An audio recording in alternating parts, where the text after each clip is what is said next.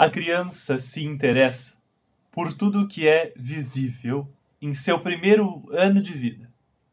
Eu poderia dizer de fato que no primeiro ano tudo o que é visível foi esgotado. Então, o segundo ano de vida é um período para o desenvolvimento da inteligência humana, durante o qual o indivíduo se interessa por aquelas coisas que são quase invisíveis, quase que descobrir coisas. É isso que interessa a criança. A frase é de Maria Montessori no livro Creative Development in the Child, página 25.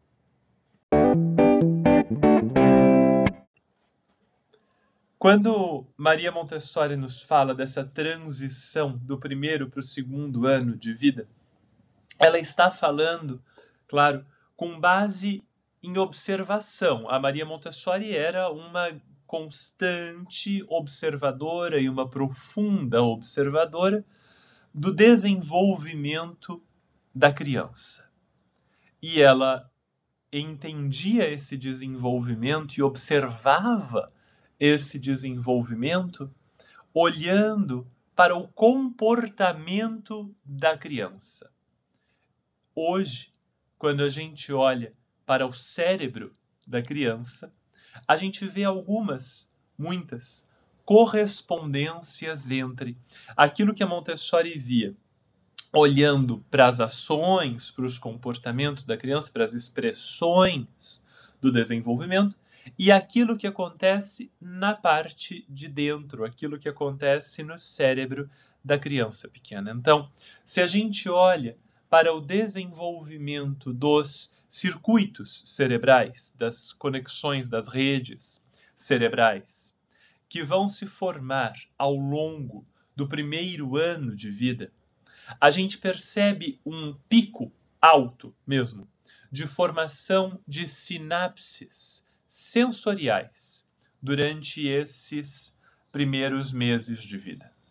Sinapses são as ligações entre os neurônios. O cérebro humano é formado por muitos neurônios, que são células do cérebro. Essas células têm um formato especial e elas têm vários rabinhos, assim, várias pontinhas compridas. Essas pontinhas são chamadas de axônios e dois neurônios se conectam, se comunicam pelos seus axônios com impulsos elétricos, com uh, quantidades diminutas mesmo de eletricidade. E essas pontes que vão se formando entre os neurônios, as, as ligações, são chamadas de sinapses. Agora, a criança, quando nasce, nasce com um cérebro bastante lento. E não é, não é cruel falar assim. O cérebro da criança bem pequena realmente é muito lento, porque falta um revestimento nesse cérebro, um revestimento de mielina. E aí acontece durante os primeiros meses da vida da criança, na verdade acontece por muito tempo, por anos. Na adolescência esse processo continuará acontecendo, mas de forma muito intensa nos primeiros meses de vida da criança, algumas regiões do cérebro da criança se revestem de mielina. A mielina é uma camada de, de, de, de uma proteína do lado de fora uh, de onde vai correr a sinapse. E o que acontece é que essa camada protege o, o, o circuito cerebral fazendo com que a sinapse consiga correr cada vez mais rápido. O processo de mieli, mielinização, perdão, que acontece no cérebro da criança nos primeiros tempos da vida dela, permite uma aceleração dessas conexões cerebrais. E então, a formação das sinapses e das redes todas no cérebro da criança entre os neurônios a formação das sinapses sensoriais permite que a criança sinta melhor o mundo, em consequência do seu desenvolvimento no primeiro ano de vida. Então, tem um processo que a Maria Montessori chamava de mente absorvente e que hoje a gente reconhece como plasticidade cerebral. Então, a Maria Montessori dizia para nós, nas palavras dela, que a criança absorve o conhecimento do mundo diretamente em sua vida psíquica. As impressões não só entram na mente da criança, elas a formam. Então, essa mente que é formada pelas impressões, hoje a gente vai chamar de um cérebro com conexões formadas pelos estímulos ambientais, que no começo da vida são quase todos estímulos sensoriais. Uma vez que esse primeiro ano de vida tenha transcorrido e então esse desenvolvimento inicial tenha se dado bem, a criança já tem uma imagem sensorial do mundo. E quando a gente fala imagem, é importante dizer que não é só uma imagem visual. Ela tem uma imagem auditiva do mundo, ela tem uma ideia de quais são os sons do mundo. E aqui que esses sons correspondem mais ou menos. Ela tem uma imagem olfativa do mundo, ela tem uma ideia de quais são os cheiros do mundo e aqui eles correspondem mais ou menos ela tem uma imagem tátil do mundo. Então, algumas impressões já de textura, de temperatura, de forma. E ela talvez tenha, inclusive, uma impressão de correspondências. Então, essa textura corresponde ao lençol que me cobre à noite. Essa outra textura corresponde à pele da minha mãe. Esse cheiro corresponde ao leite ou à comida. Esse outro cheiro corresponde ao local onde eu durmo. Então, essas impressões sensoriais são associadas a impressões não só sensoriais, mas impressões de afeto, impressões de conforto, impressões de segurança, ou também impressões de medo, impressões de insegurança, de incerteza, né? E todas essas impressões uh, sensoriais e não sensoriais vão se associando para formar o que a Montessori chamava de mente e que hoje a gente pode continuar chamando de mente, mas também pode chamar de cérebro, tá? Tudo isso, então, acontece nesse primeiro ano de vida. A mente ou o cérebro param de se formar depois do primeiro ano de vida? Não, nem de longe continuam se formando e continuam se formando por muito tempo. Hoje nós sabemos que, no mínimo, até a adolescência, mas aparentemente até os 22, 23, 24 anos, tem muito cérebro em formação ainda. E a gente também sabe que tem cérebro em trans formação, em, em, em, mudanças lentas, mas mudanças, ao longo de toda a vida do indivíduo humano. Então, você vai ter pessoas já bastante dentro aí da maturidade, com 30, 40, 50 anos, que o cérebro ainda está se transformando. Quando você escuta este episódio de podcast, por exemplo, se você aprender alguma coisa que seja significativa o suficiente, muitas conexões no seu cérebro podem se refazer graças a esse aprendizado. E, claro, não só o fato de ter ouvido o podcast, mas de agir de forma diferente por causa dele, né? O seu cérebro pode refazer muitas conexões, ainda que você tenha 30, 40, 50, 60 anos de idade, tá? Mas, quando você tem uma criança muito pequena, essas transformações do cérebro acontecem de forma mais intensa, mais espontânea e mais rápida. Bom, essa criança de um ano de idade, de quase dois anos de idade, já absorveu muito do que o mundo tem para oferecer em termos de cores, em termos de sabores, em termos de cheiros, em termos de tudo. Então, o que acontece em seguida, lá pelos dois anos, é que essa criança começa a associar coisas e a experimentar coisas. Então, a criança de dois anos tem uma má fama muito injusta. Né? Em inglês, se chama os dois anos com frequência de terrible twos, e em português, de os terríveis dois anos. Né? E isso é muito injusto. A gente imputa, a gente coloca em cima da criança de dois anos uma carga negativa muito injusta, mais ou menos como a gente fará anos mais tarde com o adolescente, chamando o adolescente, por exemplo, de aborrecente. Né? O que acontece aos dois anos é que eu tenho um mínimo de várias coisas que vai, que, um mínimo de várias coisas que vai me permitir um grau maior de experimentação e um grau maior de exploração.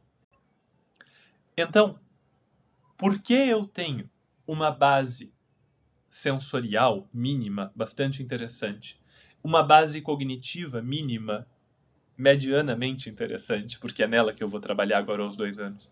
Eu tenho uma base de movimento mínima aos dois anos, porque mais ou menos eu já ando, talvez eu até já corra um pouquinho, mais ou menos eu tenho algumas palavras à minha disposição, eu reconheço as pessoas mais comuns do meu dia a dia com tranquilidade, eu consigo me mover em terrenos levemente irregulares, talvez eu até consiga subir uma escada, ou subir num banquinho, ou subir numa cadeira. Então, com dois anos, eu tenho uma série de condições mínimas para a exploração. Né? E aí interessa, como diz a Montessori, quase que descobrir coisas, né? Ela vai colocar assim, quase que descobrir coisas. É isso que interessa a criança. E essa criança de dois anos precisa mesmo descobrir coisas, né? Ela precisa descobrir aquilo que é muito pequeno e a Montessori vai identificar um período sensível para coisas pequenas. Então, a gente fica bronqueado que a criança pequena vai pegando coisinhas muito pequenininhas na mão e a gente tem medo que ela bote no nariz e na boca e tal. Mas nessa idade é preciso, é necessário que a criança tenha a liberdade, a possibilidade de pegar em coisas pequenas, porque ela já viu tudo aquilo que é grande, tudo aquilo que é fácil de ver. Então agora ela precisa ver aquilo que é pequeno e difícil de ver.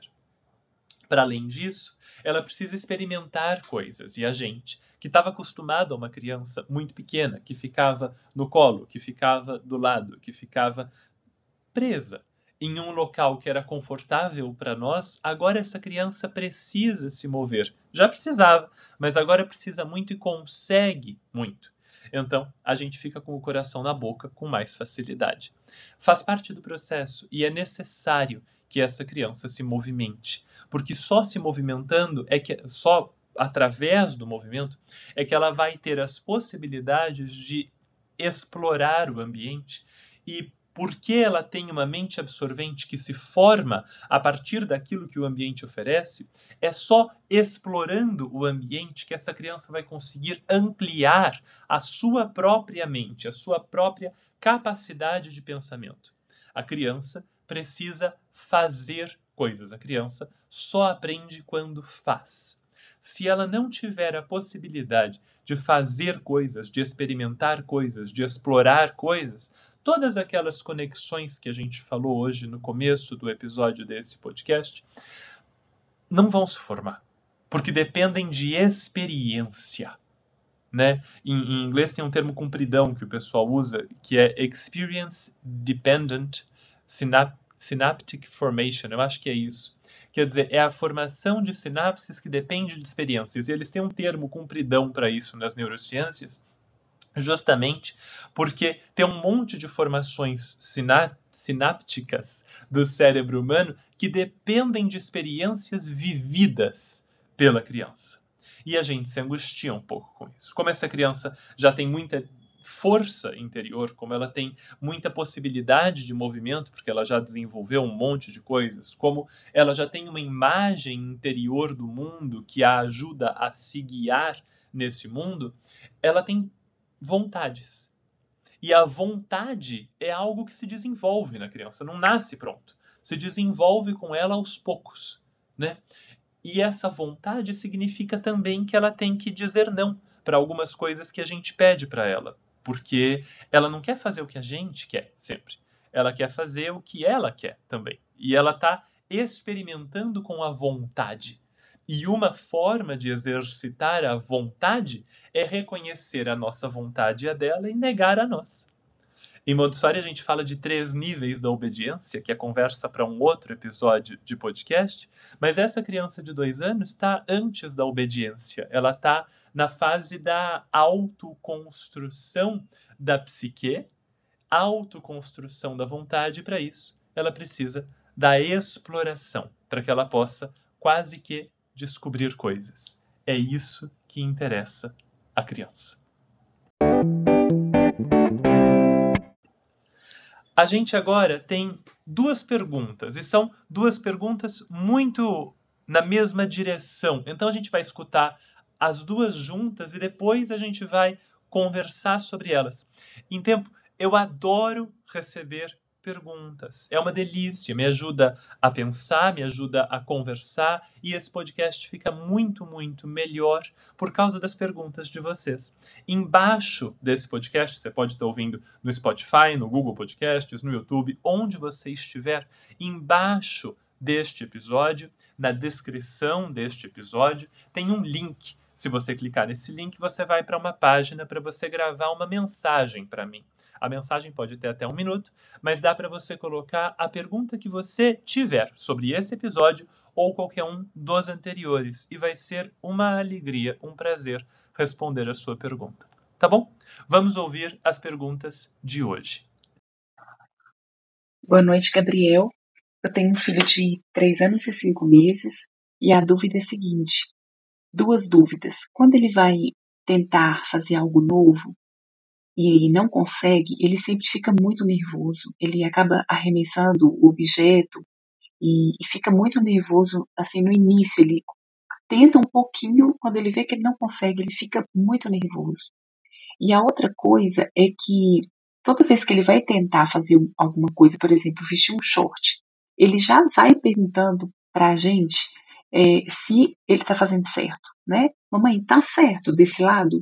É, assim tá certo ou tá errado? Ele, às vezes ele pergunta muito, tá errado?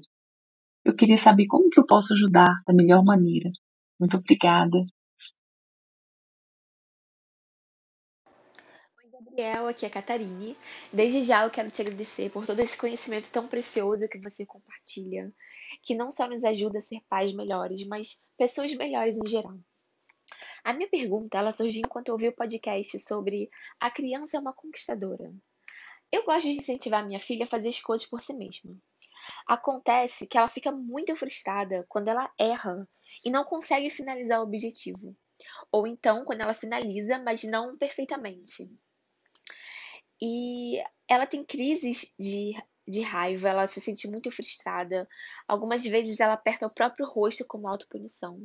E eu não sei como lidar com isso. Eu não sou uma pessoa agressiva, não sou perfeccionista. Às vezes eu brinco com ela, por exemplo, montando blocos e deixo eles caírem e rio disso, para que ela entenda que tudo bem quando as coisas dão errado, mas ela continua tendo esses acessos de raiva. Bom, nós ouvimos duas excelentes perguntas, mais ou menos na mesma direção na direção da ideia de que algumas crianças se frustram muito quando as coisas dão errado e não confiam sempre em si mesmas uh, para executar uma tarefa. É claro que tem muitas causas possíveis para isso, né? Uma causa, e aí sempre quando eu respondo perguntas assim, eu gosto de destacar que a resposta a essa pergunta não é só para as pessoas que perguntaram, é para todo mundo que está ouvindo. Então, não é uma acusação de nenhum jeito, é uma resposta mesmo, tá bom? É, a primeira, o primeiro ponto importante para a gente é entender que o perfeccionismo às vezes parte do adulto e a insegurança da criança com os seus próprios erros às vezes vem da insegurança do adulto com os seus próprios erros. Então, eu posso não ser perfeccionista, mas me culpar excessivamente. Por exemplo, eu posso falar mal de mim mesmo, eu posso falar mal dos outros. E tudo isso pode transmitir à criança uma ideia de que ou se é perfeito ou não se é bom o suficiente. E eu sempre gosto de sugerir a Brené Brown. Brené Brown é uma pesquisadora da Universidade de Houston, no Texas, e ela tem muitos livros maravilhosos. O que eu mais gosto se chama A Coragem de Ser Imperfeito. É um livro muito, muito bom que vai tratar de perfeccionismo, de vulnerabilidade e das nossas tentativas de não sermos vulneráveis. E esse é um ponto. Um segundo ponto é a autoconfiança da criança nela mesma. E essa autoconfiança só se adquire exercitando. Então, a Montessori vai falar muito para gente da importância da criança exercitar a sua própria vontade, a sua própria capacidade de ação. esse exercício vem para a criança na medida em que essa criança pode fazer coisas, né? E ela vai falhar e ela vai ficar triste, ela tem que fazer mais coisas. Um jeito legal, gostoso de fazer coisas é fazer coisas que não tenham um final fechado. Então, se a gente tem que montar um conjunto de blocos e esses blocos têm que ter uma forma específica e a gente não consegue, aquilo pode chatear um pouco. Mas se a gente tem que escalar uma árvore ou uh, correr ou pular alguma coisa ou cavar alguma coisa, tem pouco certo e errado, e fazer essas coisas ajuda a construir uma base de autoconfiança. Né? Brincar com, com, com, com coisas que não tenham um objetivo que me diga tá certo ou tá errado. Isso ajuda. A outra coisa que ajuda é realmente trabalhar com coisas que tenham um certo e um errado e a gente só fazer com tranquilidade. Claro que quando a gente elogia a criança ou quando a gente critica muito a criança, nos dois casos isso destrói a autoconfiança. A crítica, por motivos óbvios, se a gente critica demais a criança, ela se sente incapaz porque nada que ela faz é bom o suficiente e aí é complicado. Mas o elogio também mina a autoconfiança da criança, justamente porque quando essa criança é elogiada demais, é mais ou menos como se eu colocasse um patamar para ela, de olha, isso aqui que você fez foi elogiado. E de forma não dita, é quase como se eu dissesse para ela: vamos ver se a próxima coisa que você faz também é digna de um elogio. E aí essa criança fica dependendo da minha aprovação, do meu elogio, para saber se ela é boa o suficiente. Isso, no curto, médio e longo prazo, mina a autoconfiança da criança, porque ela dependerá cada vez mais do feedback para falar difícil e do elogio do outro ou da crítica do outro para falar fácil. Então, mesmo quando mais velha ou até quando adulta, essa criança fica dependendo do outro. Fazer coisas sem um certo e errado definido e fazer coisas com um certo e errado definido, mas julgando por si mesma, sem o julgamento do adulto, são portas interessantes. Fazer do seu jeito, desenvolver a sua própria opinião sobre o mundo através das experiências no mundo é um bom caminho para o desenvolvimento da autoconfiança e da independência saudável do adulto.